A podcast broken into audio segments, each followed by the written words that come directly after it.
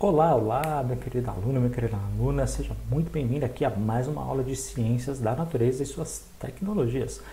É, basicamente, aqui, pessoal, essas aulas é um pouco de ciências, um pouco de física, um pouco de química. É, é verdade. Mas se você quer passar em um dos quatro eixos é, da sua prova da Enseja, não adianta, tem que saber isso.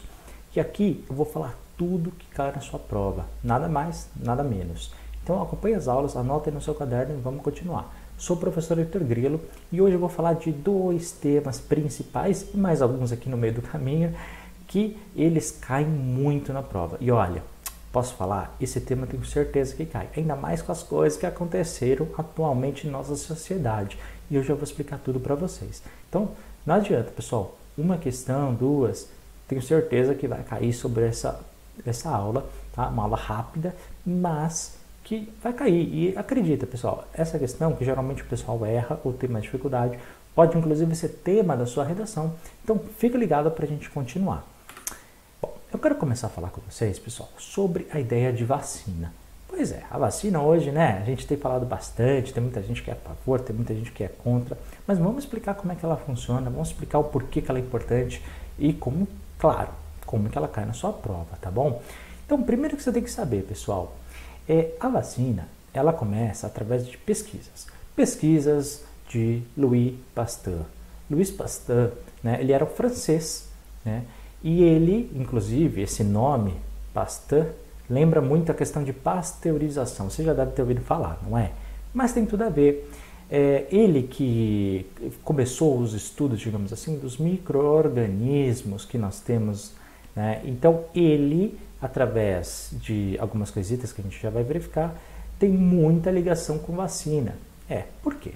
Primeiro, a, o processo de pasteurização em si, que hoje a gente conhece, e conhece talvez ele, esse autor, mais por causa disso, dessas pesquisas que ele fazia, ele que permitiu, por exemplo, que certos, é, certos alimentos que a gente consome, consumia e consome até hoje, né, eles conseguissem durar mais tempo e não se estragassem. Por exemplo, o vinho, né, o leite. Por que, que a gente de repente consegue deixar o, o leite numa caixa e depois de duas horas, três horas ele não estraga, ele não azeda ali dentro da caixa?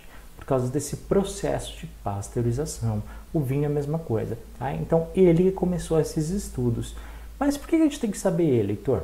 Simples porque lá para o ano de 1888, ou seja, 100 anos antes de eu nascer, ele é, criou né, o, lá em Paris, ou seja, na cidade da França, o Instituto Pasteur. E, e através deles nasceu uma coisa chamada vacinação preventiva. A vacina, a vacina, pessoal, ela nasce nessa época como uma campanha de saúde pública, ou seja, a própria cidade de Paris, né, dentro do governo que estava ali na época, resolveu fazer com que toda a população fosse vacinada a partir desse ano. E depois, com os resultados que a gente já vai falar, eh, deu tão certo que depois começou a virar campanha pública de saúde em várias outras cidades no mundo até os dias de hoje. Pessoal, o que, que você tem que saber? A doença, a vacina, desculpa, de uma forma geral, nada mais é, vamos supor, uma vacina da gripe. Ela simplesmente vai pegar o vírus da gripe, tá? E vai fazer com que é, vai pegar células, algumas mortas, outras é, muito enfraquecidas, e vai adicionar essa, este, esta, este vírus dentro né, do ser humano que está sendo vacinado. O que acontece? Uma vez que a gente toma essa vacina, é, o corpo ele começa a lutar contra aqueles vírus, só que eles estão muito fracos ou muito mortos, então é muito fácil para o organismo vencer. E como é que ele vence? Criando uma coisa chamada glóbulos brancos, tá? O organismo cria esses glóbulos brancos, luta, consegue vencer e cria uma coisa chamada resistência. Aí toda vez que de repente você passa, se você for ser contaminado, digamos assim, com esse tipo de gripe da vírus, né? O que acontece com o seu organismo? Ele consegue ganhar, já tem a resistência e você não fica doente e, claro, não fica com sintomas, não, não acontece nada pior, justamente porque você já é vacinado. Só para você ter uma ideia, olha só como é importante conhecer a história para não ficar falando besteira aí, pessoal. Muitas doenças, como a varíola, a poliomielite, a raiva, a cólera, a meningite e e inclusive a própria gripe, elas estão cada vez mais controladas. É, por exemplo, esse vírus aí atual que a gente está vivendo aí, né, o covidão, o que acontece com ele? É, cada vez que a gente consegue ter mais gente vacinada, os números de pessoas é, infectadas é, com vírus posteriormente diminuem. Pô, Heitor, mas tem muita gente que é reinfeccionada, muita gente que acaba até falecendo porque mesmo vacinado. Claro, isso acontece por quê? Porque, primeiro, a, a, vacina ela demora alguns anos até ser cada vez mais efetiva. E segundo ponto que você tem que saber, é, o vírus por si só também é um organismo vivo. Então ele vai se quando, quando ele vai começa a ter resistência, ele vai se modificando. É pra, justamente para tentar enganar o organismo e os anticorpos não funcionarem. Olha que malandro. Então os vírus aos poucos ele tem que se modificar. Então, por exemplo, a vacina da raiva que se dava há muitos anos, ela teve pequenas é, modificações ao longo do tempo. A da cólera, a mesma coisa. Eles têm que sempre se adaptar com a estirpe atual que está aí. E o nosso covidão é a mesma coisa, tá, pessoal? É só isso. Tá? Só para você ter uma ideia, por exemplo, no Brasil atualmente, é, antigamente, né, a paralisia infantil, ela era muito comum nos brasileiros. Hoje é, já existe uma meta fixada pelo governo federal e 100% dessa meta ela é atingida em crianças com menos de 5 anos. Não é bacana? Só que você tem que entender uma coisa: toda vez que a vacina ela diminui, né, as doenças de uma certa forma voltam. Então, quando a gente escuta, por exemplo, alguém falando, ai, não vou vacinar o meu filho, ai, não vou vacinar, é, não, não quero tomar vacina. O problema, pessoal, não é só a pessoa que não vai se vacinar ou a pessoa que não quer, não. Problema é global, porque a doença ela, ela vai se espalhando e se multiplicando cada vez mais. Então, a pessoa não querer se vacinar, não querer vacinar o filho, não é um problema só da pessoa, é um problema de toda a sociedade, porque outras pessoas também podem receber esse vírus. Entendeu agora como é importante? Só para você ter uma ideia, pessoal, nos anos 90, por diversas situações que a gente não precisa ver aqui agora, tanto o sarampo como a tuberculose, que eram doenças já controladas, elas meio que voltaram por algum tempo no Brasil, justamente porque determinados grupos não resolveram se vacinar e também por causa do controle da vacina. Não interessa o motivo, mas que você tem que saber. Toda vez que a vacina diminui, as doenças podem sim voltar, então a gente tem que ficar muito atento. E o controle da vacina, como política pública do governo, ela é fundamental para a nossa sociedade como um todo.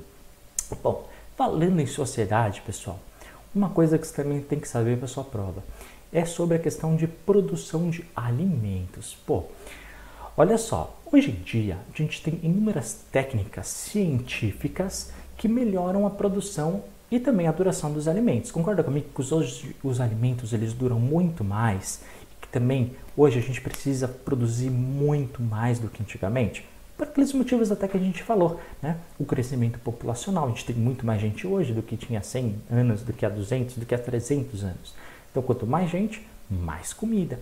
Então, hoje a gente tem uma agricultura intensiva, uma produção muito, muito forte. E isso é bom, porque a ciência, de uma certa forma, ela cria técnicas e mecanismos para, de, de alguma forma, acelerar isso, para que não falte comida na sociedade. Né? Então hoje, por exemplo, você tem as sementes de hoje que elas se defendem melhor de certos insetos e certas pragas. Né?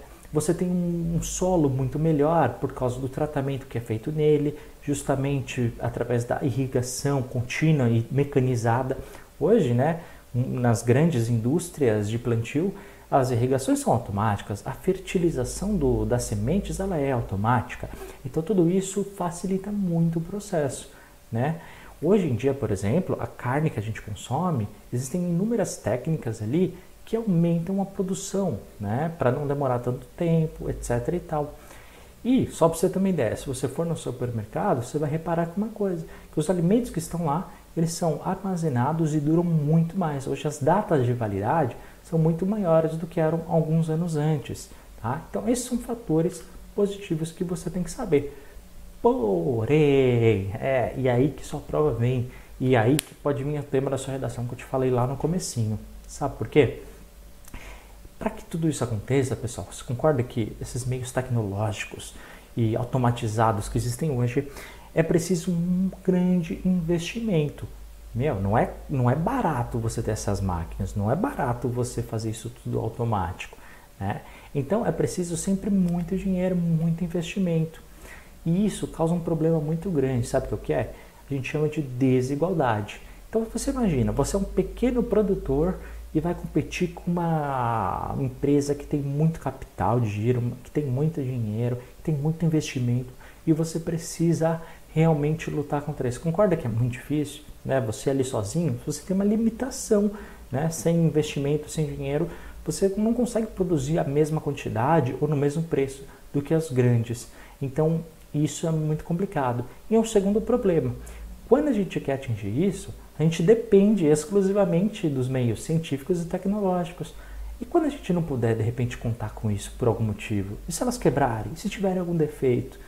Ela não é produzida daquela forma. Então a gente tem dois probleminhas. O primeiro, que você tem que levar para sua prova, a questão da desigualdade. E o segundo é a dependência científica e tecnológica. Por fim, pessoal, para sua prova que você tem que saber é a questão da poluição, principalmente a questão da poluição do ar, que depois, em algum momento, a gente vai voltar a falar sobre isso. Nem todo progresso, pessoal, que a gente faz, ele traz benefícios para a sociedade, tá? Nem todo progresso. Isso já caiu pelo menos duas ou três vezes nas provas nem seja, tá? Como assim, Tor? Não entendi. Todo progresso não é benéfico? Não, nem todo, e eu vou te explicar. Tem os prós e contras. Aliás, tudo na vida, né? Então, por exemplo, é, quando a gente tem é, na natureza, a gente tem uma grande destruição, por exemplo. Quando a gente tem uma agricultura que é feita intensiva, vamos supor que um determinado produto ele cresce uma vez por ano. Só que a gente quer produzir, produz três vezes por ano naquele solo. Concorda comigo? O solo vai ficar desgastado, os nutrientes dos alimentos não vão ser tão enriquecidos. Então, pessoal, a natureza por um tempo ela acaba por se destruir. Isso é complicado. Por exemplo, quando a gente tem muitas indústrias, há uma contaminação do solo, né? Essa contaminação pode ser da água, pode ser da própria poluição do ar, e aí que eu quero falar para vocês. Então, tudo isso, a natureza acaba por é, ser prejudicada também.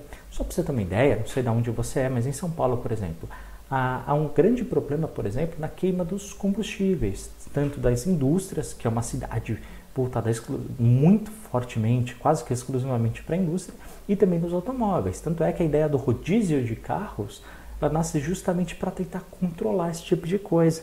Né? Mas é, grandes cidades, cidades urbanas, né, como Tóquio, Nova York, inclusive São Paulo, eles têm esse problema da poluição do ar. Algumas cidades piores do que outras, inclusive, na China e tudo mais. Então, o que, que você tem que entender? Que é muito importante que se tenha ações de políticas públicas justamente para fazer três coisitas, pessoal. E isso anota no seu caderno. Para controlar a poluição do ar. Segundo, para informar, informar o que? As pessoas, da importância de você tentar diminuir a poluição. Por exemplo, aquela ideia do rodízio compartilhado que existe de carros, né? De você de repente diminuir o número de carros na sua residência. Essas políticas que o governo de repente faz, justamente para ajudar a diminuir isso. E o terceiro ponto, para educar, né? Justamente para a gente conscientizar as futuras gerações da importância da preservação da natureza. Então, tudo isso, pessoal, essa divulgação é, feita pelas políticas públicas, pelo nosso governo em si, ela pode ser feita de várias formas, através do rádio, da TV, jornais, revistas, da própria internet. Então, todos esses meios de comunicação ajudam a controlar, informar e a educar. Guarde essas três palavras no seu coração, porque vai cair na sua prova. Pessoal, a gente vai encerrar aqui a segunda aula de hoje. Espero que tenha sido muito importante para você. Não esquece de curtir, compartilhar, divulgar nas redes sociais, tá bom? Obrigado por você ter assistido aqui no Conquiste Seus Sonhos. Se a gente chegar a 50 curtidas e comentários, eu vou escolher um aluno, tá? Justamente para responder e ter uma aula particular. Então ajuda bastante que é divulgar, tá bom? Muito obrigado. Essas aulas são totalmente gratuitas porque eu faço justamente para ajudar você a passar na sua prova do Enseja. Espero que possa te ajudar. Boa sorte nos seus estudos e até a próxima aula. Forte abraço. Tchau.